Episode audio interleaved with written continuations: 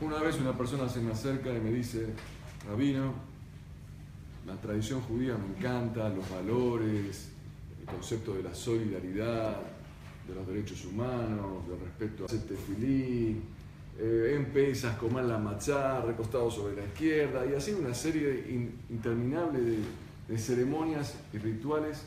Eso ya pasó. Es como una cáscara, me dice. Yo cuando tomo un fruto, pero la cáscara, la tiro y me quedo con el fruto. Hay que quedarse con el fruto de judaísmo. Entonces yo le contesté, y si es verdad, tienes razón, pero tengo una pregunta.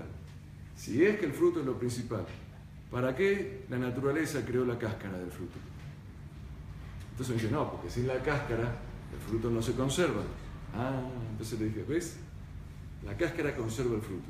El rito conserva las tradiciones, los valores morales y éticos del judaísmo se conservan a través de los ritos. Cuando uno cumple Shabbat, fortalece la fe, se une con la familia, cuando uno se coloca el tefilín, recuerda los valores de, la, de las consecuencias de nuestros actos, del amor a Dios, del amor al prójimo. Todos los ritos tienen que ver con algo, con, con un contenido.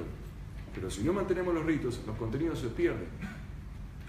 Cuando uno come la matzá en Pesach, todo el secreto del comer la matzá y el maror y todo eso, todas esas ceremonias para recordar la salida de Egipto y fortalecer la fe y tener confianza en Dios.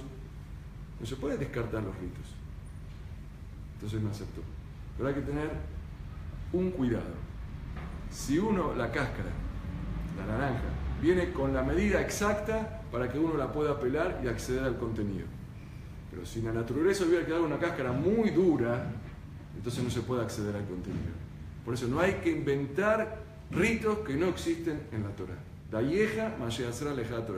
Hay gente que inventa, inventa cosas sobre judaísmo. Ese es un error. Dios dio exactamente la cantidad de mitzvot que hay que cumplir, los ritos, ni uno más ni uno menos. Porque si haces de más, no vas a acceder al contenido y al mensaje moral que Dios nos quiere dar. Que tengan un día.